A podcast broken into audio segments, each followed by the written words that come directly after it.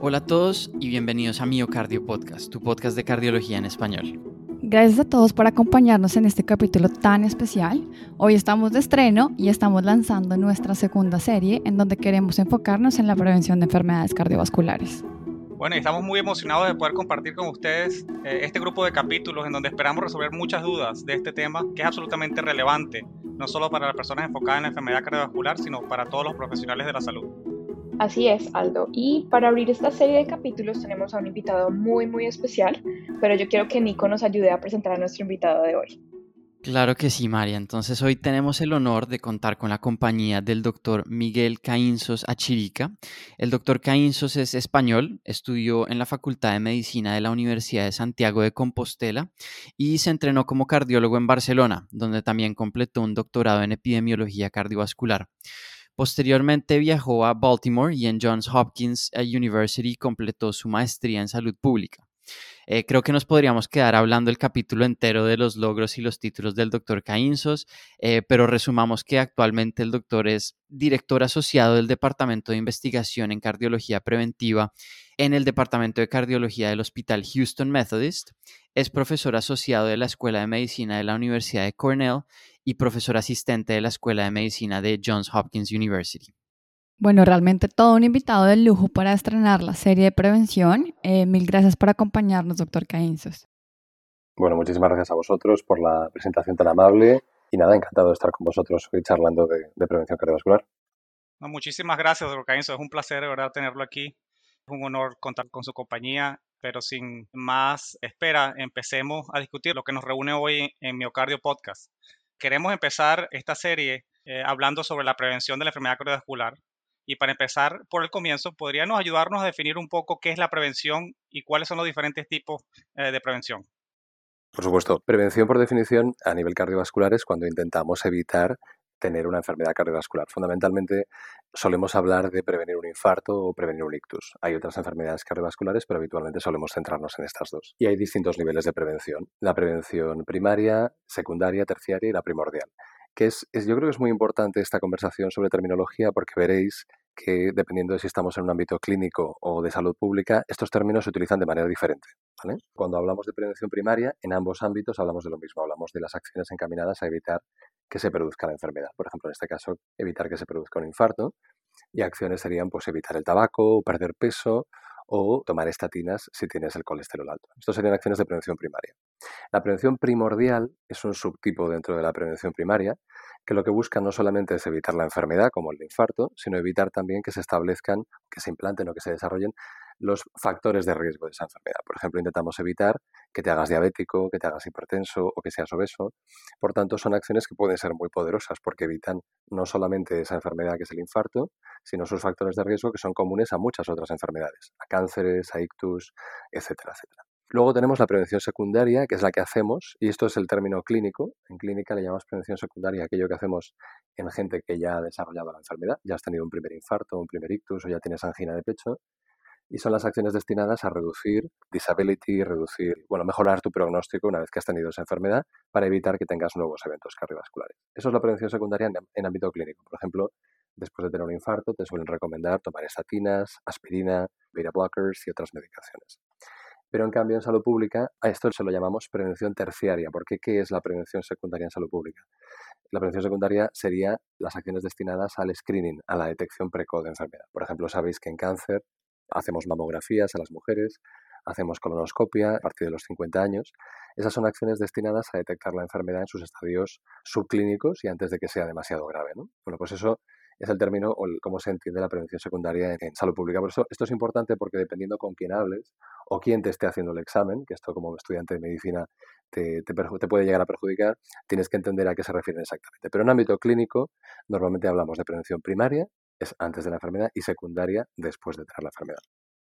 Wow, es muy interesante oír este concepto porque yo creo que la mayoría de las personas tienen muy claros prevención primaria, secundaria, hasta terciaria, pero el concepto de prevención primordial es muy interesante y además se está haciendo cada vez más importante dada la alarmante incidencia de eventos cardiovasculares en las personas jóvenes que estamos viendo ahora, lo cual contradice el dogma inicial que la enfermedad cardiovascular es problema del adulto. No sé si usted también está de acuerdo con eso, que estamos cada vez viendo más, por ejemplo, infartos en los menores de 40 años. Bueno, estoy totalmente de acuerdo en la importancia de la prevención en gente joven. Yo creo que a día de hoy las cifras no son necesariamente alarmantes a nivel de infartos o de ictus, por lo menos en Estados Unidos o incluso en países latinoamericanos. Lo que sí que es muy alarmante en gente joven es la prevalencia y la incidencia de diabetes, de obesidad, porque estamos viendo que esos hábitos de vida que se asocian con el tiempo que destinamos a estar sentados, mirando la pantalla del móvil, mirando el ordenador, internet, sí que está habiendo una verdadera epidemia, bueno, una pandemia mundial de factores de riesgo asociados a nuestros estilos de vida. El colesterol solía ser un factor de riesgo muy problemático, hoy en día está más controlado gracias a las estatinas, pero tenemos estos otros factores de riesgo que cada vez son más frecuentes en gente cada vez más joven. Y eso se espera que antes o después produzca un pico muy importante de infartos a edades precoces. Por eso lo que estáis diciendo es muy, es muy importante. Y bueno, ¿qué podemos hacer en gente joven? Pues efectivamente la prevención primordial es clave, porque si podemos evitar que la gente joven tenga factores de riesgo cardiovascular, pues esto va a tener muy buenas consecuencias en su salud a corto y a largo plazo y luego va a tener consecuencias importantes para la sociedad y para la economía. No es lo mismo tener una persona desde los 35 años tomando medicación para type 2 diabetes y desde los 35 hasta los 80 que, que a lo mejor desarrolle esa enfermedad con 70 años. ¿no? La diferencia para la economía, para la productividad, eh, para la sociedad en su conjunto es muy importante. Y por supuesto para su salud. Entonces, bueno, una cosa que sí que tenemos que tener en cuenta es que aunque mm, como médicos nos podemos muchas veces apasionar con la tecnología, con los tests, con el screen, realmente la prevención primordial más eficaz que podemos hacer en gente joven son cosas más relacionadas con políticas de salud, ¿no? Facilitar la actividad física, dificultar el acceso al tabaco, regular más las emisiones de gases contaminantes que sabemos que están asociados con desarrollo de enfermedad cardiovascular precoz, dificultar pues eso, ¿no? Que por ejemplo los alimentos tengan demasiado contenido de azúcar o de sal, como hoy en día ocurre, regulándolo a través de políticas de salud. Entonces, todas esas acciones pueden tener un efecto muy importante en prevención tanto a la gente joven como a la gente más mayor. Y luego, bueno, pues evidentemente en algunos pacientes jóvenes sí que hará falta hacer más cosas porque serán de riesgo alto, porque tengan hipercolesterolemia familiar o porque tengan antecedentes familiares de cardiopatía isquémica precoz. Entonces, habrá pacientes jóvenes en los que sí que habrá que hacer un esfuerzo más intenso, pero realmente a día de hoy yo creo que el gran desafío, una vez que superemos la pandemia de COVID, que ojalá ocurra pronto, la siguiente pandemia que tenemos que luchar contra ella es la de la obesidad y diabetes, sin duda. Muy interesante y afortunadamente vamos a tener episodios en cada uno de estos factores de riesgo para ahondar en los temas individuales. Pero en el capítulo de hoy queremos enfocarnos principalmente en prevención primaria y primordial. O sea, según lo que nos acaba de explicar el doctor Caínzos, es pacientes que no han tenido eventos o que no tienen enfermedad establecida. Y por eso, para enfocar la prevención, debemos enfocarnos en el riesgo. Entonces, desde su punto de vista, doctor Caínzos, ¿nos puede explicar cómo se entiende o cómo se define el riesgo cardiovascular? Claro, por supuesto. Bueno, eh, cuando hablamos de riesgo cardiovascular solemos hablar, pues, bueno, de la probabilidad de que una persona desarrolle, pues es un evento cardiovascular como el que os explicaba antes, fundamentalmente un infarto o un ictus. Como os decía, hay otras enfermedades cardiovasculares como insuficiencia cardíaca o fibrilación auricular, pero a día de hoy, en 2021, todavía no solemos estimar tanto el riesgo de esas enfermedades y nos solemos centrar en aquellas que son relacionadas con aterosclerosis, porque su prevención la conocemos bastante bien. Sabemos que tomando estatinas, controlando la tensión arterial, haciendo actividad física, se puede reducir el riesgo de esas enfermedades. Entonces, fundamentalmente nos referimos a eso, a, infarto o ictus o muerte cardiovascular.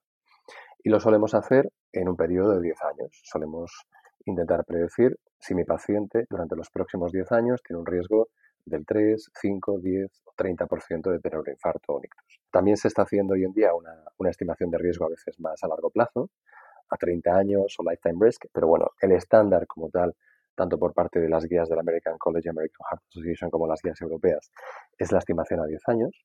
Y tenemos que pensar que todos tenemos algo de riesgo de desarrollar uno de estos eventos. La clave es identificar quién tiene un riesgo elevado, porque todos tenemos algo de riesgo, aunque sea muy bajo. Eh, lo que nos interesa es identificar con herramientas como calculadoras de riesgo, etcétera, que comentaremos después, quiénes son los individuos que, aunque estén asintomáticos y se encuentran bien, tienen un mayor riesgo de desarrollar uno de estos eventos, porque a esas personas son las que haremos las intervenciones de prevención más intensas, con medicaciones, con cambios de estilo de vida, y en cambio en personas que tengan un riesgo intermedio, a lo mejor haremos una intervención un poco, digamos, más suave, centrada en estilos de vida. Por tanto, bueno, lo que buscamos es entender cuál es la probabilidad de que te pase o que padezcas un infarto o un ictus para poder informar la intensidad de la intervención preventiva que vamos a llevar a cabo. Bueno, súper importante y especial todo lo que está mencionando el doctor Caínzas. Y Nico ya mencionó que tendremos capítulos especiales para cada uno de los factores de riesgos relacionados con la enfermedad cardiovascular, pero empecemos por una parte general y un poco de historia. Por esto, doctor Caínzas nos podría dar una introducción a la historia de cómo empezó a pensarse el riesgo cardiovascular. Sin duda, yo creo que es muy interesante. A mí me gusta mucho la historia y la historia de la medicina y esta es una pregunta perfecta para eso. Bueno, a principios del siglo XX y hasta los años 50 en Estados Unidos, pues los datos nos dicen que, hubo un aumento continuado y muy importante de eventos cardiovasculares. Hasta esa época, la gente fundamentalmente se moría hacia los 30, 40 años y de enfermedades infecciosas, pero a raíz de que se empezase a alargar la esperanza de vida gracias a las vacunas y gracias a los antibióticos, la gente vivía más y entonces había más tiempo para que se produjeran este tipo de, de eventos. Y efectivamente la incidencia del infarto fundamentalmente bueno, aumentó de una manera muy significativa hasta los años 50, hasta el punto de que el NIH y otras organizaciones del gobierno americano pusieron su atención en decir, bueno, ¿qué está pasando aquí? ¿no? ¿Qué podemos hacer para controlar esta epidemia de, enfermedad cardiovascular? Pero el problema es que se desconocía cuáles eran las causas, no se sabía cuáles eran los factores que hacían que una persona tuviera un infarto y otra no lo tuviera. Esto lo que hacía es que impedía que se pudieran llevar a cabo acciones de prevención, de salud pública, tanto a nivel poblacional como a nivel de cada paciente individual, porque no se sabía a qué se debía esto. De hecho, para que os hagáis una idea, en los años 50 se creía que el tabaco, que hoy en día sabemos que es un factor de riesgo cardiovascular muy importante, pues se creía que no tenía nada que ver con la enfermedad cardiovascular, hasta el punto de que había médicos que recomendaban fumar para perder peso como algo saludable. Y si veis carteles de los años 50 de anuncios de tabaco, pues veréis que hacen mucho hincapié en su acción de ayudar a regular el apetito y salían médicos promocionando eso. Por lo tanto, hacía falta hacer investigación para intentar entender cuáles eran las causas de la enfermedad cardiovascular. Así es como nació el estudio tan famoso, el estudio de Framingham, que se realizó en Framingham, que está a 50 kilómetros de Boston aproximadamente, o sea que quizás incluso vosotros conoceréis el área y seguro que muchos de vuestros profesores en Harvard tienen relación de alguna manera con el estudio. Y es un estudio que fue, bueno, pues eh, fundamental, porque fue el primero estudio de cohortes en el que se reclutó una serie de personas aparentemente sanas y sin enfermedad cardiovascular conocida y se les siguió en el tiempo para ver cuáles eran las asociaciones entre sus hábitos de vida, sus niveles de colesterol, su tensión arterial, etcétera, a nivel basal, cuál era la relación entre eso y que desarrollaran eventos cardiovasculares durante el seguimiento. Y ese estudio pues, es el que permitió que identificáramos los factores de riesgo que hoy en día todo el mundo conoce, que eran los factores de riesgo clásicos, que mucha gente les llama los factores de riesgo de Framingham porque se identificaron por primera vez en ese estudio, como son pues la edad, que cuanto más mayor eres más riesgo tienes, el sexo, porque el varón tiene más riesgo que la mujer, sobre todo hasta los 50-60 años, tabaco, colesterol, diabetes, todos estos factores se identificaron ahí. Es un estudio que ha generado miles de publicaciones, pero probablemente lo más importante es que ha contribuido a salvar millones de vidas gracias a toda la prevención que se ha podido hacer informada por conocer que estos son los factores de riesgo cardiovascular. Y a raíz de esos estudios, pues se ha podido hablar de riesgo cardiovascular en función de si tienes o si no tienes estos factores de riesgo. Bueno, queda clarísimo cómo el estudio de Framingham eh, ha sido uno de los estudios seminales de, de la enfermedad cardiovascular y pues cómo marcó el área de prevención mediante la identificación de estos factores de riesgo. Pero pues empezamos inicialmente no sabiendo nada de la enfermedad cardiovascular, inclusive como comentaba eh, la historia del tabaquismo, que había una promoción del tabaquismo como supuesta actividad preventiva que pues se determinó que era un factor de riesgo enorme para la enfermedad cardiovascular. Pues empezamos de una eh, evaluación poblacional en pues un grupo pequeño, por así decirlo, comparado con el mundo en Framingham, y desde ahí hemos, se ha desarrollado la prevención a, pasos agigantados, pasando del estudio Framingham, a, por ejemplo, a los estudios donde tuvo un, poco más de inclusión, el estudio multiétnico, el estudio MESA, donde pues hubo una inclusión de diferentes componentes raciales, donde se incorporó la, el uso de técnicas más avanzadas, como inclusive vemos ahora también con el estudio PESA, donde la estimación de riesgo se está haciendo un poco más individualizada y estamos tratando de determinar cuáles son los factores más tempranos que puedan llevar no solo a la, generación de factores de riesgo, pero también a la enfermedad, como por ejemplo el desarrollo del, del score de, calcio. Y también, eh, como por ejemplo el estudio UK Databank, que pues ha traído avances enormes en prevención con el uso de, biomarkers, como inclusive el, el, secuenciamiento del genoma, pues eh, es increíble cómo pues empezamos de no saber nada, un estudio poblacional, ahora a una inclusión ah, de todos los factores raciales en la prevención eh, e inclusive a una individualización de la prevención para la prevención de la enfermedad cardiovascular. Totalmente, creo que no lo has podido explicar mejor. El estudio Framingham, bueno, pues abrió la puerta a este tipo de investigación. Es un estudio que se ha seguido modernizando, ahora van por la tercera generación, por tanto, se todavía a día de hoy se está realizando y se han ido añadiendo pruebas diagnósticas, biomarcadores. Es un estudio que está cada vez, bueno, pues cada vez más rico en, datos, pero ese estudio inspiró muchos otros que se han desarrollado posteriormente, como el MESA, Cardia, AREC, PESA en España con Valenti Fuster, el Biobank, el UK Biobank, como has dicho, en Reino Unido, y muchos otros que buscan, digamos, analizar preguntas adicionales, preguntas que a lo mejor con el Framingham pues, no se ha podido evaluar. Por ejemplo, Framingham, una de sus famosas limitaciones es que es un estudio de una población fundamentalmente blanca, de un nivel socioeconómico relativamente alto. Entonces, otros estudios, por ejemplo, pues han hecho más hincapié en reclutar a población afroamericana o a poblaciones europeas en Europa. Aquí en Estados Unidos el estudio Masala, por ejemplo, centrado específicamente en South Asians, porque son un grupo de mayor riesgo cardiovascular que la población general. Entonces, bueno, estos estudios adicionales o posteriores lo que están buscando es generar evidencia adicional para responder otras preguntas de investigación. Pero bueno, su estructura y sus características son muy parecidas a Framingham. Son estudios de cohortes que quizás lo que han añadido es determinadas pruebas específicas al baseline, como por ejemplo el CAC score que has mencionado, el score de calcio coronario, que el MESA, por ejemplo, es un estudio famoso por haber generado cientos de publicaciones en, el, en cuanto al valor pronóstico del CAC score. Pero bueno, eh, podremos hablar del CAC Score si queréis posteriormente. Pero sí, sin duda, se ha creado una, gran variedad de estudios que están generando información de muchísima utilidad para individualizar la predicción de riesgo cada vez más a nuestro paciente más concreto y el que tenemos en la consulta. Claro que sí. Y bueno, doctor Cainzos, yo tengo una duda y es, una vez ya hemos identificado los factores de riesgo de nuestros pacientes, ¿cómo se entiende la interacción de estos diferentes factores de riesgo en una persona? Por ejemplo, ¿Cómo se determina el peso de cada uno de esos factores de riesgo? ¿Tiene más riesgo una persona con sobrepeso, hipertensión y tabaquismo que una con edad avanzada y dislipidemia, por ejemplo? Una, una, excelente pregunta, además. Hoy en día, efectivamente, somos conscientes de que los factores de riesgo, cada uno tiene su peso, aunque esos pesos varían según la población, eh, según el sexo, según la raza, etnia, según el área geográfica. Entonces, las calculadoras de riesgo lo que buscan es asignarle a cada factor de riesgo un peso determinado en función de su importancia y eso se determina, que era un poco lo que preguntabas, pues se determina con modelos de regresión multivariante, como tú tienes, por ejemplo, datos del MESA o del CARDIA, y ves pues, los coeficientes de regresión que se asocian a cada uno de tus factores de riesgo y su asociación con el evento de estudio, como por ejemplo tener un infarto. Esos coeficientes son los que luego se utilizan en la calculadora de riesgo para darle más o menos peso a cada factor de riesgo correspondiente. Pero luego hay otro elemento importante es que esos factores de riesgo interaccionan entre sí. No es lo mismo el riesgo asociado simplemente a ser fumador o simplemente a ser diabético o ser las dos cosas a la vez. Hay interacciones fuertes entre esos factores y por eso estas calculadoras suelen incluir términos de interacción con edad y con otros factores de riesgo porque su combinación es más potente y aumenta más el riesgo que cada uno de los elementos por separado de manera independiente. La calculadora lo que te da es una estimación de tu riesgo global en base a tus distintos factores de riesgo, que suele ser un número de factores de riesgo pequeño, suelen ser 8 o 9 predictores. Estas calculadoras no suelen funcionar bien si añades muchísimos predictores porque hay riesgo de, de que el modelo tenga overfitting entonces, bueno, pues normalmente se combinan eso, un número muy, muy limitado, pero de factores muy potentes que predicen muy bien tu riesgo cardiovascular.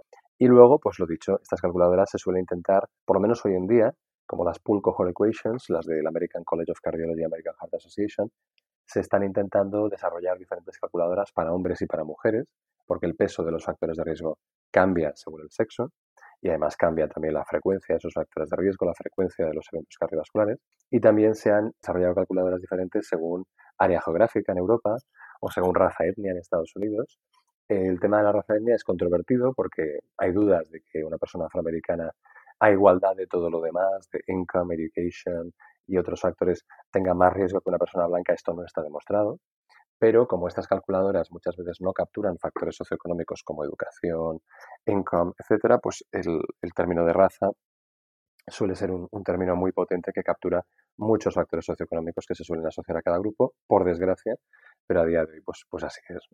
Y bueno, como os digo, pues lo que se hace fundamentalmente con estas calculadoras es utilizar esos pesos y esos factores de riesgo para determinar tu riesgo de desarrollar un evento habitualmente en un plazo de tiempo de unos 10 años.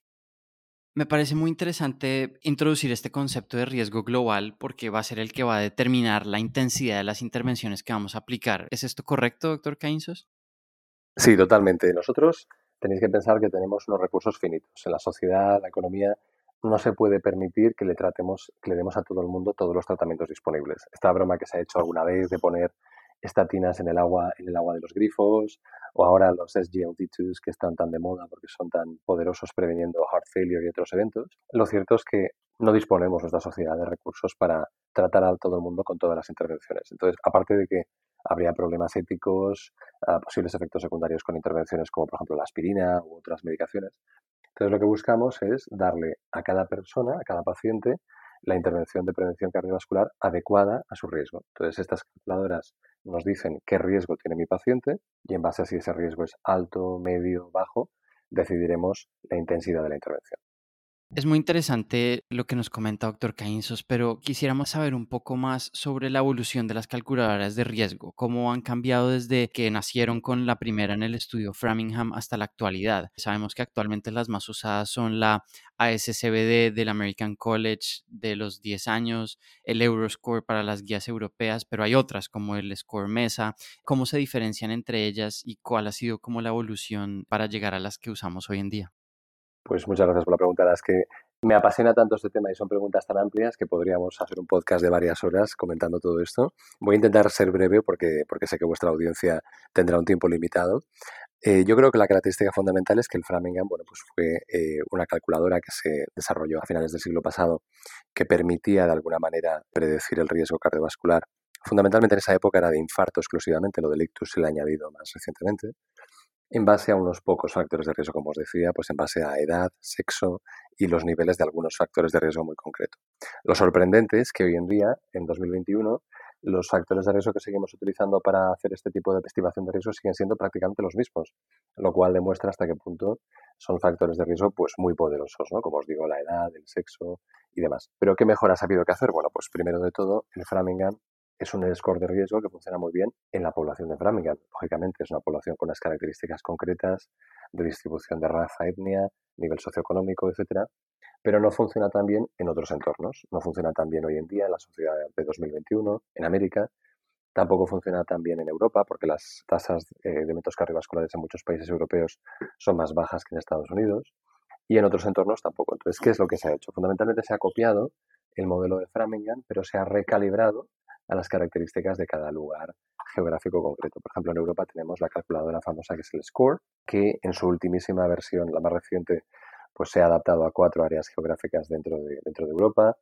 Además, los autores del SCORE, aunque haya esas cuatro versiones para cuatro áreas, recomiendan a los eh, clínicos que utilicen herramientas recalibradas al propio país. Por ejemplo, yo en España me recomendarían que utilice una versión que esté recalibrada específicamente a los valores de riesgo o los factores de riesgo de supervalencia en España. Y pues, los propios países europeos han desarrollado calculadoras para cada país. Por ejemplo, Noruega tiene la suya, el Reino Unido tiene varias, QRISK 3 es muy famoso y además tiene, incluye muchos más factores de riesgo, incluye varios tipos de raza, etnia, país de origen. O sea que, bueno, se han desarrollado distintas adaptaciones. Como os decía, en Estados Unidos las más famosas, como bien habéis dicho, son las ecuaciones de las Pool Cohort Equations, que se desarrollaron en 2013 y a día de hoy siguen siendo las mismas que en 2013. En Asia, en algunos países están desarrollando las propias, como en Corea del Sur. Pero bueno, las dos más conocidas yo creo que son esas dos, SCORE y Pool Cohort Equations. Y entre ellas son relativamente parecidas. Solo hay esas pequeñas diferencias de adaptación a, a cada población local bueno, el punto que hace es muy importante y pues era una de las preguntas que pues le teníamos, pero ya pues la, nos las ha respondido con gran detalle, que era sobre pues el problema de la generabilidad de estas escalas, eh, sobre todo la escala que se generó del Framingham, que pues es una población bien selecta, que pues limita la aplicabilidad de esta pues a otras poblaciones, pero ya vemos como las, los scores actuales eh, han venido calibrando con quizás nuevos factores de riesgo, con datos socioeconómicos, quizás con la adición de estudios de imágenes para recalibrar y adaptar esos scores a, la población que está en estudio. De acuerdo, Aldo, y quiero meter la cuchara antes de que sigamos adelante, doctor Caínzo. Si mencionó muchas escalas en Europa, en Asia, ¿tiene conocimiento de alguna escala específica para Latinoamérica que de pronto nuestros oyentes puedan utilizar o que esté más calibrada para la población en donde está la mayoría de nuestra audiencia? Pues es una excelente pregunta. Yo a día de hoy no conozco escalas específicamente desarrolladas en Latinoamérica y creo que sin duda es un área, bueno, un evidence gap que sin duda hay que cubrir. El desafío fundamental para poder hacer eso es que se tiene que disponer de un estudio de cohortes que siga a los participantes durante un periodo de al menos de 10 años, para que después se pueda hacer ese tipo de análisis que os comentaba, multivariante, que permita pues, desarrollar ese score con sus factores predictores y demás. Se podría hacer una recalibración utilizando otro tipo de datos poblacionales. A día de hoy a mí no me consta. Lo que sí que sé es que hay algún estudio, por ejemplo, el ELSA Brasil, que es un estudio de cortes parecido al Framingham, aunque con otras características propias, que se espera que algún día permita, por ejemplo, pues desarrollar ese tipo de calculadora de riesgo específicamente en la población brasileña. Yo creo que ese tipo de iniciativas tendrían que potenciarse en Latinoamérica sin duda para poder hacer una mejor estratificación de riesgo. A día de hoy, sin embargo, mientras no las haya, creo que nuestros esfuerzos deberían de centrarse en lo que hablábamos antes, la prevención primordial para reducir la incidencia de obesidad y de diabetes. Por ejemplo, pensad que la población mexicana en Estados Unidos, según el reciente estudio en Haynes en 2019, los mexicanos en Estados Unidos tienen la prevalencia más alta de diabetes en todo el país, un 25%. Sin duda hay que hacer intervenciones para evitar que se desarrollen esos factores desde edades jóvenes. Pero sí, ojalá algún día podamos ver vuestra publicación, chicos, de algún score de este tipo en países latinoamericanos, porque sin duda las implicaciones a nivel de salud pública serían muy importantes. Claro, yo creo que ese es un punto demasiado importante y es que siempre tenemos que tener en cuenta si las escalas que estamos aplicando son realmente aplicables, por decirlo así, a nuestros pacientes exactamente. Yo creo que eso es como lo más importante que tenemos que recalcar. De acuerdo. Doctor Caínzos, entonces basados en lo que usted nos ha comentado actualmente, las escalas predominantes y las que están en las guías y se usan en la gran mayoría de países son las ASCBD de las americanas y la escala según el riesgo en países individuales de la europea, el, Euroscore. ¿Nos puede hablar un poco en más detalle de estas dos escalas que son las más predominantes? ¿Qué factores tienen en cuenta? ¿Qué desenlaces son los que predicen? ¿Cómo es el resultado que entregan? Y a grandes rasgos, ¿cómo definir el riesgo según estos resultados? Por supuesto, como os decía antes, yo creo que son dos, dos, métodos de cálculo del riesgo en realidad muy parecidos, los dos inspirados en Framingham y que simplemente, pues como os comentaba, están los, los distintos eh, pesos y los distintos componentes de, la, de las ecuaciones están recalibrados tanto a Europa o Estados Unidos en general como luego en Estados Unidos a población afroamericana o blanca.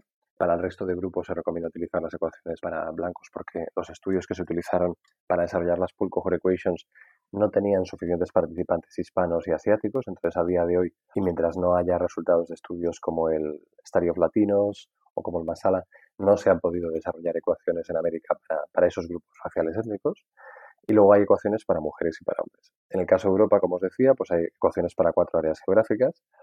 Y en, en ambos casos, tanto el SCORE como las Pool Equations, lo que predicen son eventos cardiovasculares, tanto infarto como ictus como muerte cardiovascular, y son eventos fatales y no fatales. Tradicionalmente el score europeo solo predecía eventos fatales. Esto era ventajoso a la hora de mm, poder recalibrarlo con una relativa frecuencia utilizando estadísticas nacionales de cada país, pero tenía problemas porque tú no solo quieres predecir o prevenir los infartos y los ictus fatales, sino que quieres prevenir también los infartos y los ictus no fatales, que son un endpoint también muy importante de prevención.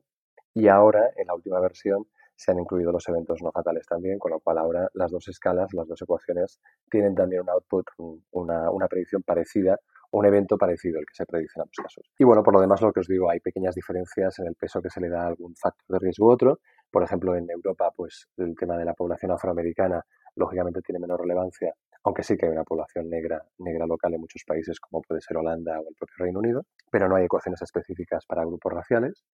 Eh, sin embargo, sí que, como os decía, se hace mucho hincapié en la recalibración a nivel local en cada país. Y luego, pues eso, algunos países europeos tienen su propia ecuación de riesgo. Pero bueno, estas serían las características generales, yo creo, comparando pool cohort y, y score. Claro, importante tener un, abordaje bien comprensivo y me parece también clave recordar, por supuesto, teniendo en cuenta que cada caso individual es diferente, pero saber que menos del 5% es riesgo bajo, entre el 5 y 7.5 es riesgo borderline, eh, 7.5 a 20% es riesgo intermedio y pues más de 20% es, es riesgo alto. Esto es clave porque va a ser lo que va a definir muchas de las intervenciones de las que hablaremos en los siguientes capítulos. Eh, ¿Usted está de acuerdo con esto, doctor Cainzos? Por supuesto, lo has dicho perfecto. Esos son, los, esos son los puntos de corte que utilizamos en Estados Unidos. Son los que estableció en las guías de 2018 y luego 2019 también el American College y el American Heart Association. A la gente de bajo riesgo, que es menos del 5%, se le va a recomendar fundamentalmente que sigan mejorando sus hábitos y estilos de vida. A la gente de alto riesgo, por encima del 20%, se le va a recomendar una intervención muy agresiva en prevención cardiovascular con fármacos, etcétera, para reducir mucho su riesgo. Y luego ese grupo entre el 5 y el 20% es donde tenemos más margen para utilizar herramientas adicionales que si queréis podemos comentar después para estratificar todavía mejor su riesgo, porque te pueden quedar dudas de qué hacer con ese paciente o el paciente puede no estar seguro de si quiere tomar estatinas toda su vida o qué debe hacer. Y ahí es donde elementos adicionales nos pueden ayudar a ser más, más exactos o más, más personalizados en nuestra estratificación de riesgo. Bueno, es increíble cómo pues al uso de estas calculadoras podemos llegar a, determinar o a estimar con cierta precisión pues el, riesgo que tienen nuestros pacientes de desarrollar un, evento cardiovascular. Pero imagino, volviendo un poco atrás eh, a nuestra conversación, que estos scores o calculadoras en cierta, de cierta manera pudiesen estimar de más o quizás estimar de menos el riesgo cardiovascular de una persona en particular o de nuestro paciente. Estamos evaluando en clínica. Y pues hemos hablado también un poco acerca de los nuevos estudios que han tratado de determinar eh, factores de riesgo que son nuevos, que no están incluidos dentro de, los, de, las, calculadoras iniciales, que lo que pues ahora llamamos factores exacerbadores de riesgo. Entonces, la, pregunta que quería hacerle, doctor Caínzo, es cómo incorpora o cuáles son estos factores de riesgo nuevos que pueden refinar aún más eh, nuestra evaluación de riesgo de una manera más personalizada al paciente que tenemos enfrente en, en nuestra consulta. Sí, es muy interesante. Yo creo que en los últimos años, como os comentaba, a raíz no, tanto del Framingham, aunque también, pero sobre todo de otros estudios que han incluido evaluación de otros biomarcadores, hemos aprendido que hay una serie de características que, aunque habitualmente no se incluyen en las calculadoras de riesgo, porque a lo mejor son datos que no tenemos para todos los pacientes o que no estaban registrados en los estudios de cortes que se utilizaron para desarrollar las calculadoras, son características que aumentan tu riesgo de tener un, evento cardiovascular. Son características como, por ejemplo, tener los niveles de lipoproteína A elevados o ser de etnia surasiática. Son características que se le están llamando, en las guías americanas le llamaron los Risk Enhancing Factors, factores que aumentan tu riesgo, y en las guías europeas le llamaron Risk Modifiers. Y de hecho, en las guías europeas la lista es todavía más larga. En ambas es una lista larga de características. Son eh, niveles de inflamación elevado, historia familiar de cardiopatía isquémica. Y en ambos casos lo que se recomienda es que, bueno, pues los utilices para, ah, si tenías dudas en tu paciente sobre si debía o no iniciar una estatina, porque es un paciente con riesgo intermedio, imagínate, pues del 10% a 10 años, es un paciente en el que no tienes claro qué hacer, la presencia de estas características debería darte más razones para iniciar un tratamiento a largo plazo con esta tira para reducir su riesgo cardiovascular. Esto ah, es verdad que recientemente, creo que la semana pasada, se publicó un estudio en JAMA Cardiology que demostró que aunque tengas estas características que son los famosos risk enhancing factors, aún así hay mucha variabilidad. Es decir, no todo el mundo que tiene, pues por ejemplo, el niveles de triglicéridos elevados o inflamación crónica, no todo el mundo tiene el mismo riesgo porque se está viendo que hay bastante variabilidad. Pero bueno, en general, si tú tienes un paciente con un riesgo intermedio y tiene alguna o varias de estas características, las guías hoy en día recomiendan que te tomes más en serio la posibilidad de iniciar una estatina a medio o largo plazo. Sí, yo creo que, la gente se le olvida bastante preguntar en la consulta es eh, las complicaciones del embarazo, ¿no? Las personas que tienen preeclampsia, embarazo prematuro, este tipo de pacientes están tienen un riesgo súper aumentado de enfermedad cardiovascular, incluyendo enfermedad coronaria, falla cardíaca, etcétera. Entonces, quería agregar eso. Yo sé que hay una lista muy grande, pero esta es algo de las que siempre como que se nos olvida preguntarle a nuestras pacientes, mujeres, cómo fue ese embarazo. Y yo creo que también hay muy poca información acerca de esto, ¿no? Entonces, lo cual lo hace un poquito difícil en la forma de cuantificarlo. Pues totalmente de acuerdo. Yo creo que afortunadamente en los últimos años está viendo un interés aumentado. Yo creo que en investigación lo estamos viendo y también en, social media, en los eventos científicos estamos viendo cada vez más una mayor atención a la salud de la mujer, la salud cardiovascular de la mujer, un poco queriendo salir del tópico de que la enfermedad cardiovascular es una enfermedad de varones fundamentalmente. Yo creo que hay líderes en este espacio como Marta Gulati, Eren Nikos, Garima Sharma, Lakshmi Mehta, que están haciendo una gran labor a la hora de enfatizar la importancia de bueno, pues evaluar estas características específicas de la mujer, como son las características del embarazo, las complicaciones, la diabetes gestacional, la preeclampsia, que se asocian a un aumento muy importante de los riesgos cardiovasculares a largo plazo. Creo que hoy en día hay más conocimiento y de hecho en las guías de 2018 y 2019 del American College se listan estas características como risk enhancing factors y también en las europeas creo que también lo hacen. Pero bueno, sin duda hay, hay mucho que hacer, como bien has dicho, para que todos estos factores sean reconocidos por la mayor parte de, médicos y de pacientes con factores sobre los que se debe preguntar. Lo otro que dices también es muy importante. A veces lo difícil es cómo preguntarlo o cómo se mide exactamente, ¿no? Porque a veces el paciente tampoco, sí, bueno, tuve un poco de hipertensión al final, pero a lo mejor no sabe decirte que realmente tuvo preeclampsia, ¿no? Entonces, bueno, a veces hay que bucear en la historia clínica o hablar con su médico de esa época para conseguir información adicional. Pero bueno, creo que estamos en el camino correcto, dándole importancia a esas características cada vez mayor.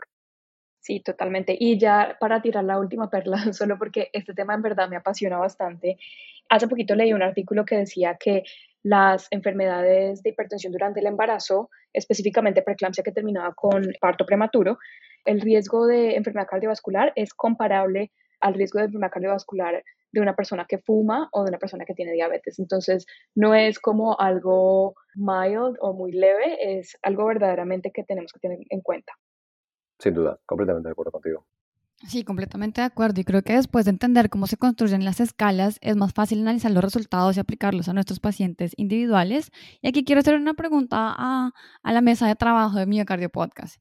Y supongamos que, bueno, mi paciente en consulta tiene un riesgo bajo. Yo como médico me siento tranquilo que puedo seguir reforzando los hábitos saludables sin necesidad de realizar otras intervenciones para que el riesgo siga bajo pues, en un futuro. Por el contrario, si encuentro que mi paciente tiene un riesgo alto, tengo la confianza y la certeza de empezar un tratamiento de alta intensidad para tratar de controlar estos factores de riesgo, sabiendo que va a recibir el mayor beneficio el paciente con este tipo de intervenciones. Pero mi pregunta va dirigida, ¿qué opinan ustedes del espectro gris o de los espectros grises en la mitad de, estos pacientes? 100% de acuerdo, Pau. Yo creo que eso, bueno, en todo en medicina, los extremos son relativamente fáciles cuando el riesgo es muy bajo, muy alto. Lo difícil es aquellos pacientes que están en, la mitad, ¿no? Eh, y no, no, es la diferencia en prevención. Esos pacientes que están quizás con riesgo borderline o, riesgo intermedio, pues es, es difícil determinar eh, o seleccionar cuáles son los pacientes que realmente se benefician eh, y cuáles son los pacientes que quizás no se beneficiarían tanto de una intervención un poco más agresiva. Afortunadamente, pues los estudios que ya hemos venido comentando, como el MESA, el PESA, han refinado un poco más eh, nuestra capacidad para determinar y estimar el, riesgo de una forma más precisa del paciente que estamos viendo en nuestra consulta. Y precisamente es muy útil en estos pacientes con riesgo quizás borderline intermedio, como por ejemplo el desarrollo del calcium score. Doctor Cainson, ¿nos puede explicar un poco cuál es su abordaje, no solo desde el punto de vista de cómo eh, habla con el paciente, cómo tiene la discusión con el paciente, pero cuando usted considera, por ejemplo, un estudio de calcium score o si hay algún otro, otro tipo de, estudio que usted consideraría en estos pacientes con riesgo borderline o intermedio. No puedo estar más de acuerdo con vosotros. La verdad es que el manejo de esos pacientes, eh, riesgo entre 5 y 20%, que como bien decís son ese área gris, pero que es un área muy amplia, porque las guías de 2013 no había el grupo borderline, solo había el grupo riesgo intermedio y lo definieron como entre el 5 y el 7,5%.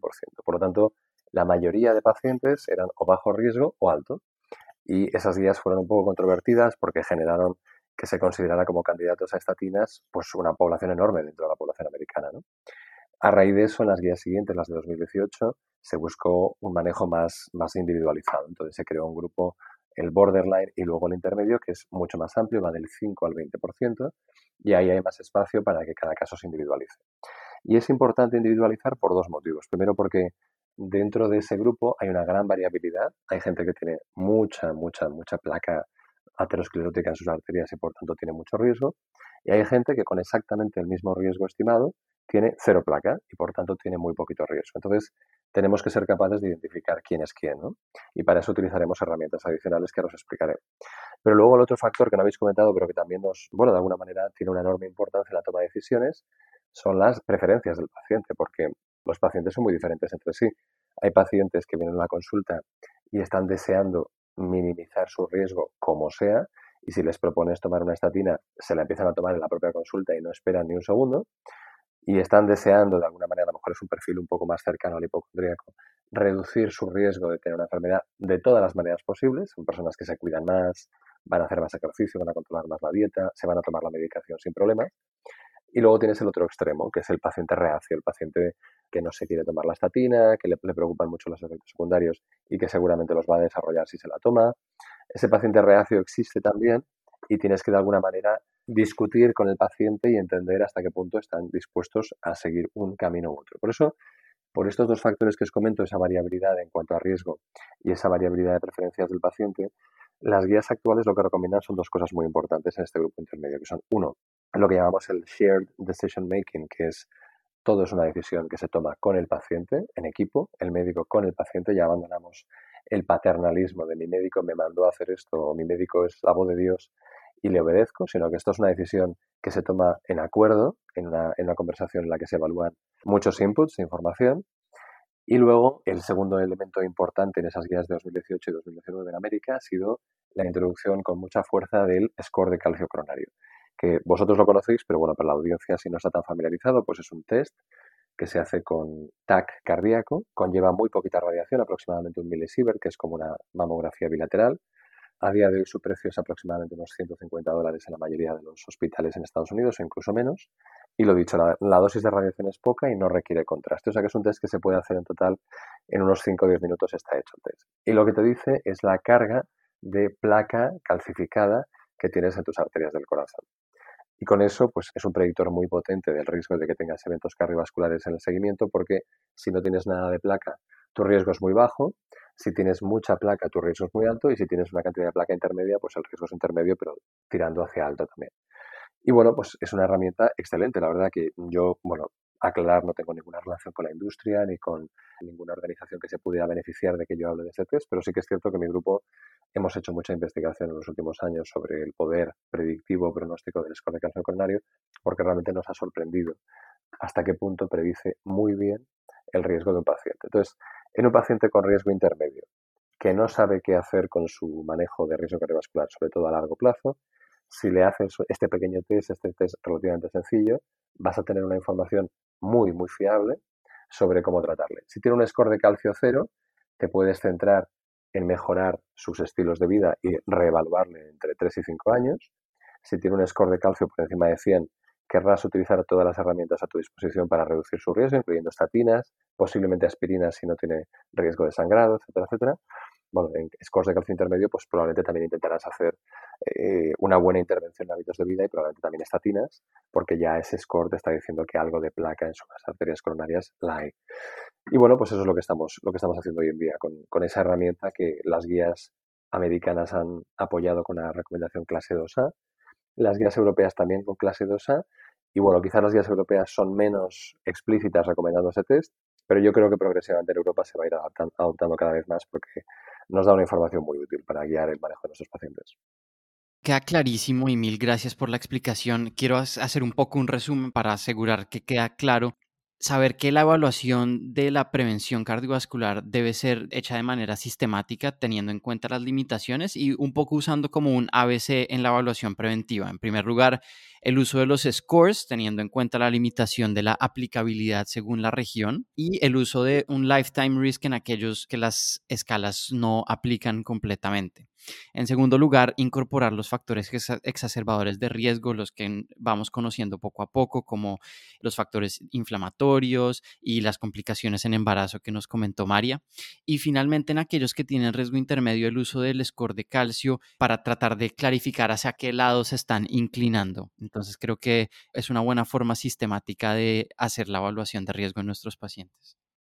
Cinco. Y ya que mencionaste justamente el uso del lifetime risk en los pacientes en los que las escalas no aplican, la escala de ASCBD fue creada para personas entre los 40 y los 79 años. Y ya también hablamos de que la edad tiene un peso importante en la predicción del riesgo. Pero pues mi pregunta para el doctor Cainzos es, ¿qué pasa en esos pacientes que son menores de 40? ¿Estos pacientes será que están recibiendo una prevención subóptima? Claro, es una limitación muy importante con la que nos encontramos con frecuencia el hecho de que no tenemos calculadoras de riesgo a 10 años para gente por debajo de 40. ¿Por qué? Porque los eh, estudios de cortes que se utilizaron para desarrollar esas ecuaciones de predicción de riesgo a 10 años incluían gente habitualmente mayor de 40 años. Entonces no tenemos estimadores para gente más joven y no se debe extrapolar a gente más joven los cálculos de estas ecuaciones de, gente entre 40 y 80 años habitualmente. Entonces, ¿qué podemos hacer? Bueno, yo creo que en la gente joven más que preocuparnos por lo que va a ocurrir al cabo de 10 años, solemos intentar pensar en lo que va a ocurrir durante toda su vida. Porque, como os decía antes, tener diabetes durante 50 años no es lo mismo que tenerla durante 10. O no es lo mismo tener un infarto aunque tengas 32 años y te sientas muy joven y, muy sano, si tienes un infarto dentro de 15 años, pues no entra dentro de esa frontera de riesgo a 10 años, pero bueno, igualmente te, ocurriría muy joven, te ocurriría a los 47. Entonces, ¿qué intentamos? Bueno, pues intentamos eh, hacer una evaluación de qué factores de riesgo cardiovascular tienen para intentar tratarlos, evaluar sus estilos de vida para mejorarlos y evitar primordialmente que aparezcan factores de riesgo. Y en algunos casos podemos utilizar esas herramientas que se llaman herramientas de lifetime risk, que sí que pues, son recomendadas en algunas guías y lo que hacen es decirle al paciente no su riesgo a 10 años, sino a 30 o a, a toda la vida. Son muy útiles porque cuando un paciente joven se siente relativamente sano y dice, no, no a mí en 10 años no me va a dar un infarto, seguro que no. aunque fumo, eh, me encuentro muy bien. Bueno, pero le puedes utilizar una de estas herramientas para decirle, no, está usted completamente correcto, que probablemente en 5 o 10 años no va a ocurrir nada. Pero las posibilidades que tiene usted de tener un infarto en los próximos 30 años son del 60%. Claro, ahí ya el paciente dice, uy, esto, esto es mucho, ¿no? Entonces, estas herramientas se recomiendan como métodos motivacionales de hacer a la gente joven recapacitar sobre las consecuencias a medio y largo plazo de sus estilos de vida poco saludables. Y de nuevo esto nos lleva a lo que hablábamos antes de la prevención primordial lo que vamos, y primaria. Lo que vamos a hacer con la gente joven es intentar hacer el máximo posible para mejorar el control de sus factores de riesgo, eliminar todo aquello que se pueda eliminar, como el tabaco o el sedentarismo o la obesidad, mejorar todo eso y evitar en lo posible el desarrollo de factores negativos para su salud, como son la hipertensión o la, o la dislipidemia. Intentando que efectivamente pues, el impacto no a corto, sino a medio y largo plazo sea el mínimo posible y tengan una salud y una funcionalidad y una calidad de vida adecuadas el mayor número de años posible. Sabéis que hoy en día tenemos sociedades que cada vez la esperanza de vida es más larga. En España, por ejemplo, creo que ya estamos en 84 años y sigue subiendo. Y no nos podemos permitir tener gente que esté enferma con enfermedades crónicas durante 30, 40, 50 años. Por lo tanto, cuanto más podamos atrasar el comienzo de la enfermedad crónica mejor y ese tipo de acciones como Lifetime Risk nos pueden ayudar a que nuestros pacientes jóvenes se cuiden más. Sí, yo creo que esto es bien importante, pues es lo que comentábamos al principio, que pues es, tratar de llevar la prevención estadios más iniciales de, pues, de, la vida de una persona. No solamente es suficiente eh, determinar la presencia o no de factores de riesgo en una persona que ya tiene 50 años, sino es determinar la presencia o no de situaciones que puedan generar factores de riesgo que luego puedan generar enfermedad cardiovascular, sobre todo en pacientes, en pacientes jóvenes, por las, pues, los motivos socioeconómicos, de salud, poblacional que pues ya comentábamos. Pero un dato que tocamos brevemente, pero que quiero enfatizar una vez más, es la importancia no solo de la presencia y ausencia de un factor de riesgo. Por ejemplo, tienes o no tienes hipertensión. Pero yo creo que lo que estamos ahorita entendiendo un poco más es que cuánto tiempo tienes hipertensión, que ya, pues ya lo había comentado, y qué tan severa es esa hipertensión, tiene es una importancia adicional, ¿no? Eh, no es lo mismo que tú desarrolles hipertensión a los 25 años de edad y que la hipertensión sea severa y que tengas hipertensión por 60 años, a que eh, simplemente determinemos si tienes o no tienes hipertensión a los 50 años. Y de hecho, estudios eh, recientes han determinado que la duración y la severidad de la hipertensión o del colesterol tiene un, factor agregado de, en la estimación de riesgo o la generación de enfermedad cardiovascular comparado con si solamente determinamos si tiene hipertensión o no a los 40 años. Eh, de manera que eh, más allá de saber si la persona tiene colesterol elevado, quizás pudiésemos hablar de lo que se llama ahora de, por ejemplo, el nivel de colesterol eh, sobre los años o el número de cigarrillos por año, tratando de determinar cuál es el, grado de exposición que ha tenido cada uno de estos pacientes a los diferentes factores de riesgo para hacer una estimación un poco más precisa. Y pues llevar esto de nuevo a tratar de llevarlo un poco más a, pacientes jóvenes de manera que podamos hacer esa prevención eh, primordial y primaria. Totalmente de acuerdo. Yo la verdad es que creo que mm, el concepto que has mencionado de tabaco, bueno, sabéis que existe, eh, normalmente se puede clasificar de dos formas, ¿no? O bien que seas current, former, never smoker, es un poco lo que habitualmente, bueno, actual, pasado o que nunca hayas fumado, pero luego hay clasificaciones más finas que lo que utilizan es el número de paquetes fumados por año durante tu vida. Esta segunda medida es mucho más informativa porque captura no solamente si fumas o no fumas, sino cuánto y durante cuánto tiempo has fumado. Ahora se está intentando hacer lo mismo con los otros factores de riesgo. Entonces ahora ya no solo se habla de pack years of tobacco, sino que también se está hablando de BMI years, obesity years, LDL years, porque es verdad que si puedes conocer cuántos años una persona ha tenido el LDL elevado, es mucho más informativo que utilizar simplemente una medida de un día en tu consulta con tu paciente. ¿Cuál es el problema que tienen esas medidas de las que estamos hablando? Que habitualmente es muy difícil saber cuánto tiempo una persona ha tenido el colesterol elevado. ¿Cuántos años? Porque no tienes analíticas anuales, no tienes mediciones de presión arterial anuales de tu paciente. Entonces, el score de calcio coronario que os comentaba antes, una de sus grandes ventajas es que es un snapshot, es una, fotografía que te da la información de los efectos de todos estos factores de riesgo. Es un resumen, por ejemplo, cuando te haces el score de calcio coronario a los 50 años, te informa de qué efectos ha tenido sobre tus arterias coronarias la exposición a factores de riesgo durante toda tu vida, tanto a los clásicos como a los no clásicos. Por ejemplo, tu exposición a la polución ambiental, pues eso ninguna calculadora de riesgo lo captura y es muy difícil de medir, pero tus arterias pueden estar más o menos perjudicadas por todos esos factores. Y luego también influye si eres una persona más o menos susceptible genéticamente, hay personas más resistentes, personas menos. Sabéis que hay gente que fuma durante 50 años y nunca tiene un infarto, y hay gente que después de 10 años fumando, pues tiene el primero. Esos factores genéticos que marcan diferencias, pues también es muy difícil medirlos. Entonces, el score de calcio coronario probablemente es una prueba muy poderosa porque captura toda esa información en forma de una imagen resumen, que dice, tus arterias están limpias de colesterol, o tus arterias están cargadas de placa coronaria. Y en función de eso tienes más o menos riesgo cardiovascular. Pero bueno, volviendo a la pregunta, efectivamente, si fuéramos capaces de capturar no solamente el factor de riesgo si está presente o no, sino el tiempo de exposición, nuestras predicciones serían mucho más finas. A día de hoy ninguna calculadora de riesgo lo hace porque es muy difícil de hacer. Solamente tienen el componente de la edad cronológica, porque es verdad que normalmente cuanto más mayor eres, más exposición has tenido a cada factor de riesgo. Pero no incluyen el pack years, no incluyen obesity years, por desgracia. Sí, yo creo que estoy totalmente de acuerdo con lo que comenta, que pues es bien difícil tratar de estimar en retrospectiva, pues cuánto tiempo una persona quizás tuvo hipertensión o tuvo colesterol cuando estamos viendo ese paciente en la consulta. Pero también pudiésemos verlo de una forma diferente es que en tratar de ser un poco más, por así decirlo, agresivo en el manejo de factores de riesgo en los pacientes jóvenes. Eh, en vez de decir, bueno, es un paciente de 20 años que tiene un poco de elevación de la tensión, el colesterol político elevado, pero no tan elevado, y decir, bueno, está joven, podemos manejarlo y, no ser tan agresivo en, su manejo. Verlo que si dejamos a ese paciente desde los 20 años con una tensión quizás un poco elevada o un colesterol que está mínimamente elevado y somos tolerantes a eso, lo que vamos a hacer es que este paciente a futuro tenga un cumulativo de factor de riesgo muchísimo más alto que si somos un poco más proactivos, ya sea con intervenciones eh, medicamentosas o no medicamentosas, para tratar de bajar esa tensión de manera que su exposición sea por el menor tiempo posible y con la, menor carga posible, entendiendo que esto, eh, si no lo hacemos, llevaría un riesgo, un riesgo mayor. No, sin duda. Esto que dices es muy importante porque reducir el riesgo de la gente joven lo antes posible, los efectos a largo plazo son muy importantes. Ahora, un matiz que haría es el tema de, los fármacos. Vosotros tenéis que pensar que la persona joven, por definición, se siente sana, salvo que tenga alguna enfermedad importante. Si a cualquiera de vosotros ahora os dicen que os tenéis que tomar una o dos o tres pastillas para el resto de vuestra vida, yo creo que de alguna manera tendréis esa crisis de identidad que tienen tantos pacientes de decir, pero ¿qué pasa? Ahora soy un enfermo y además soy un enfermo crónico y para toda la vida. Porque el paciente joven, por definición, lo que siente es eso, ¿no? Siente salud, siente juventud, siente que se encuentra bien.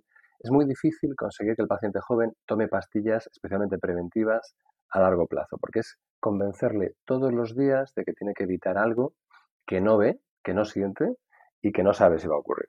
¿Entendéis lo que os quiero decir? ¿no? Entonces, el enfoque o centrarnos en intervenciones farmacológicas, el éxito en gente joven puede ser limitado. En cambio, si les ayudamos a cambiar sus estilos de vida, a ser más saludables, a controlar el peso, a reducir el azúcar que comen o que consumen, a dejar el tabaco. Esto es algo que puede encajar más dentro de un concepto de proteger su salud, de promoción de la salud, de evitar la enfermedad. Esto les puede, les puede convencer más y puede encajar más dentro de una filosofía de vida de persona joven que se siente sana. Pero es que además la otra cosa que le tenéis que explicar a vuestro paciente joven es que, por ejemplo, si pierde peso y si evita la obesidad, reduce su riesgo no solamente de infarto y de ictus de manera dramática, sino el riesgo de varios tipos de cáncer, el riesgo de disfunción eréctil, el riesgo de complicaciones durante el embarazo si es mujer y tantas y tantas ventajas más. Entonces, si le motiváis explicándole todas las ventajas y luego, por ejemplo, en Estados Unidos se van a ahorrar muchísimo dinero en su seguro médico, se van a ahorrar muchísimo dinero en consultas, en, las consecuencias económicas que tiene tener una enfermedad en Estados Unidos. Entonces, por todos estos motivos, realmente hay un margen de maniobra muy importante y aunque vais a notar que habrá pues, una presión por parte de la industria y de otros factores para centrar las intervenciones en farmacología, y yo, por supuesto, los pacientes que lo necesitan soy totalmente partidario de hacerlo, en gente joven esencialmente sana, yo agotaría por todos los medios las posibilidades de mejorar su, su salud a nivel de sus hábitos de vida. Y luego creo que hace falta acciones sociales y políticas que hagan que sobre todo las personas con menos recursos, más pobres, tengan más acceso a la educación para la salud y a unas condiciones de vida dignas, al empleo, etcétera, porque todo eso va a redundar en su salud también. Por tanto, me centraría en factores coyunturales, estructurales y de hábitos y estilos de vida como lo primerísimo en gente joven. Sí, completamente de acuerdo. Creo que uno de los factores súper importantes es educación y creo que hay muchas cosas que están emergiendo. Yo he visto varias iniciativas, creo que el año, hace como tres años, vi una en la que los pacientes fumadores se podían tomar una foto de ellos en el momento actual y les hacía un cambio en la cara con todos los cambios por ser fumadores a 10 años y el shock generaba a ellos verse pues digamos con todos estos cambios y un poquito más viejos de lo que las, sus otros pares lucían. Entonces creo que sí hay varias cosas que están saliendo para que las personas puedan entender las consecuencias que tienen sus actos en este momento a un largo plazo. Pero quiero cambiar un poco y ya ir para ir cerrando. Hemos hablado de toda la parte de prevención y cómo afecta toda la parte ambiental, pero ¿qué pasa con la parte genética? Me gustaría conocer su opinión, doctor Caínzo, sobre la evaluación genética del riesgo y sobre los scores poligénicos. ¿Cuáles cree que son útiles para personalizar aún más la evaluación del riesgo cardiovascular en nuestros pacientes? Bueno, es una pregunta muy interesante y además vosotros en, bueno, en la sede de este, de este podcast en Harvard pues tenéis en Harvard unos, bueno, verdaderos gigantes en este ámbito, que es el ámbito de los, del riesgo genético de desarrollar enfermedades cardiovasculares. Tenéis al profesor eh, Pradip Natarajan, Amit Kera, que es muy joven pero está haciendo un trabajo extraordinario en este ámbito, Sekar Katiresan, que además está liderando a tratamientos en este espacio. Y bueno, han generado yo creo que un cuerpo de evidencia muy interesante que demuestra que scores que combinan información de múltiples genes relacionados con desarrollar enfermedad cardiovascular pueden ayudar a mejorar la predicción de que tengas un evento cardiovascular. Es verdad que solo capturan, digamos, una parte del problema, porque una cosa son tus condiciones genéticas y otra cosa son tus condiciones de vida, como puede ser, pues si luego tienes empleo o no, tu nivel de income, tu nivel de educación, el área en el que vivas, la contaminación ambiental, si fuman cerca de ti o no muchas cosas que no se pueden predecir genéticamente. Por eso esos scores funcionan bastante bien, pero no son perfectos. Quizás no sean tan potentes como el score de calcio coronario, por ejemplo. Y de hecho, hoy en día las guías de práctica clínica, tanto americanas como europeas, a día de hoy no proporcionan recomendaciones para el uso de esos scores. Posiblemente en el futuro lo hagan, pero a día de hoy no. Sin embargo, tengo que decir que, por ejemplo, Mitkera tiene una consulta de riesgo genético cardiovascular en, que lleva personalmente y creo que está teniendo un enorme éxito, porque esa información bien utilizada puede ayudar a que las personas digan, bueno, si tengo un riesgo genético bastante alto, pero se ha demostrado que puedo reducirlo con cambios en mi estilo de vida, por ejemplo, haciendo más deporte, pues puede ser un gran motivador, ¿no? Decir, bueno, necesito realmente hacer deporte porque si no, mi riesgo es muy elevado. Entonces, bien utilizados, yo creo que hay un espacio importante para esos scores. También es un área de controversia porque hay muchos scores diferentes publicados por distintos grupos, pero yo creo que en ámbitos en los que el grupo es un grupo especializado, como puede ser el de Harvard, pues creo que sin duda son herramientas que pueden tener una gran utilidad. Y luego para enfermedades puramente genéticas, como son la hipercolesterolemia familiar, ahí sí que se hace de manera sistemática y recomendada en las guías el screening genético de los familiares de primer grado de esa persona. Porque cuando tú tienes una enfermedad que no es que se asocie a múltiples genes que de una manera ligera se asocian a desarrollar enfermedad cardiovascular, sino que tienes una enfermedad monogénica que produce una mutación, una alteración que aumenta muchísimo tu riesgo, por ejemplo, por tener niveles de LDL colesterol muy, muy elevado, pues buscar esa mutación en los familiares de tu paciente tiene todo el sentido y eso se recomienda como clase 1 en las guías de todo el mundo. Entonces, esa parte genética está más desarrollada, más apoyada por las guías y la, intentamos hacer en todos los entornos en los que tenemos los recursos para detectar pacientes con hipercolesterolemia familiar, porque pensar que es una enfermedad relativamente frecuente, afecta a uno de cada 250 y los familiares, pues muchos de los familiares del paciente suelen estar afectados.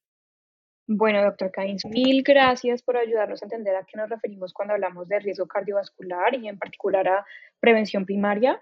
La prevención secundaria será discutida en otro podcast, en otro capítulo de este podcast, pero también les quería contar que en los capítulos que vienen hablaremos de los factores de riesgo tradicionales uno por uno y también hablaremos de los factores de riesgo emergentes que cada vez estamos entendiendo mejor y a su vez de modalidades de imágenes diagnósticas que nos ayudan a evaluar el riesgo en pacientes con riesgo intermedio. Así es, María. O sea que esta serie de prevención hasta ahora está comenzando. Y doctor Caínzos, antes de despedirlo, queríamos hacerle la última pregunta y es saber cuáles son sus principales recomendaciones, cuáles son esos puntos para llevarse a la casa que nuestros oyentes deben recordar cuando están evaluando el riesgo cardiovascular en sus pacientes. Bueno, mi primer punto con diferencia sería que sigan escuchando este podcast porque creo que van a aprender cosas muy interesantes. Así que estudiantes de medicina, trainees y pacientes que tengan interés en aprender sobre salud cardiovascular, esto sin duda. Y luego sobre lo que estamos hablando de prevención hoy, pues mira, yo creo que fundamental en un paciente hacer una buena detección de sus factores de riesgo para ver qué factores de riesgo tienen y no tienen. Y hay que buscarlos a veces pues, con buenas mediciones, con analítica, etcétera, porque si no, cuando hagamos una estimación de riesgo utilizando esos factores, si no los hemos medido bien, la estimación no va a ser fiable. Así que lo primero, detectar bien esos factores. Segundo, cuando hagas la estimación, utilizar una escala de riesgo que sea la adecuada para tu lugar geográfico, país, área y también para el sexo y posiblemente para la raza etnia. Una vez obtenido la estimación de riesgo, intentar informar al paciente de una manera objetiva y fiable y discutir con ellos los pros y contras de cada opción y escuchar al paciente, entender cuáles son sus objetivos, sus prioridades. Esto es especialmente importante en gente muy joven y en gente mayor, porque la gente mayor a veces sus prioridades pueden ser calidad de vida y a lo mejor no, no es tan prioritario para ellos alargar muchos años su esperanza de vida y están más interesados en medicaciones que les hagan sentirse bien, o que no les produzcan efectos secundarios que no toleren. Por tanto, hay que escuchar al paciente, hablar con él, con ella. Y lo dicho, en caso de dudas, en esos pacientes de riesgo borderline o intermedio, considerar esos risk enhancing factors que hemos comentado. Si el paciente estaba ya dispuesto a tomar una estatina y con la presencia de alguno de estos factores pues ya queda completamente convencido, pues ya sería suficiente. Pero en pacientes que tengan más dudas, probablemente incluso después de evaluar los risk enhancing factors, utilizar el score de calcio coronario puede darnos una información muy poderosa adicional para guiar su, guiar su manejo de riesgo. Y luego en todos los pacientes, incluso aquellos que tienen muy bajo riesgo, siempre incidir en la importancia de los hábitos y estilos de vida porque aunque a corto plazo tengan bajo riesgo, a lo mejor a largo plazo el lifetime risk es alto, por tanto, de que dejen de fumar, que busquen oportunidades de hacer actividad física, que reduzcan su estrés, que hagan una dieta lo más mediterránea posible y bueno, que sean felices, que esto también pues evidentemente va a ayudarles a reducir su riesgo cardiovascular porque va a afectar a marcadores de inflamación, el estrés y van a tener más ganas de cuidarse. Y bueno, pues trabajar en su motivación, en la motivación del paciente de querer hacer cosas para cuidarse y para cuidar de su salud cardiovascular a largo plazo. Identificar cuáles son los motivadores de nuestros pacientes y, trabajar en ellos. Yo creo que tenemos mucha formación en darle información al paciente, pero quizás el médico hoy en día está menos formado en hacer coaching y tendríamos que encontrar la manera de dedicar más tiempo a hablar de lo que verdaderamente el paciente le motiva para cambiar, para cuidarse y para ser lo más saludable posible a largo plazo. Bueno, yo creo que entonces reduje mi riesgo cardiovascular con este episodio porque me voy feliz. Fue un episodio excelente, lleno de muchos aprendizajes y muy práctico. Eh, muchas gracias, doctor Caínzas, una vez más por acompañarnos en Miocardio Podcast. Es un honor para nosotros contar con su presencia y pues poder aprender de usted, tanto a nosotros como a nuestra audiencia. Excelente, pues muchísimas gracias por la invitación, me alegro eh, de que haya sido provechoso. Un placer y os deseo la mejor de las suertes con esta iniciativa que sin duda apoyo y, aplaudo incondicionalmente. Un abrazo muy fuerte para todos. Muchísimas gracias, doctor Caínzo. Igual un, gran abrazo desde el equipo de Miocardio Podcast por su participación y por tanto aprendizaje. Bueno, y espero que todos nuestros oyentes hayan disfrutado este episodio de estreno de la serie de prevención tanto como nosotros. Sí, esto apenas comienza, así que no se pueden perder lo que viene. Seguimos trayendo invitados de lujo para seguir compartiendo con ustedes el mejor contenido de cardiología y tener esta plataforma para compartir con personas de todo el mundo siempre ha sido nuestra inspiración y queremos seguir adelante. Así es, y sobre todo teniendo en cuenta que estamos de celebración del primer aniversario de Miocardio Podcast, así que sigan conectados con nosotros en nuestras redes sociales, arroba miocardiopod en Twitter y arroba miocardiopodcast en Facebook e Instagram para no perderse las fechas de lanzamiento de los siguientes episodios de la serie de prevención. Bueno, y una noticia es que también empezaremos un grupo de capítulos de la serie I en conjunto con Women One, así que no se lo pueden perder. Y vienen muchas sorpresas más. Bueno, en fin, muchas gracias por acompañarnos en serio en Miocardio Podcast, tu podcast de cardiología en español. Chao. Chao.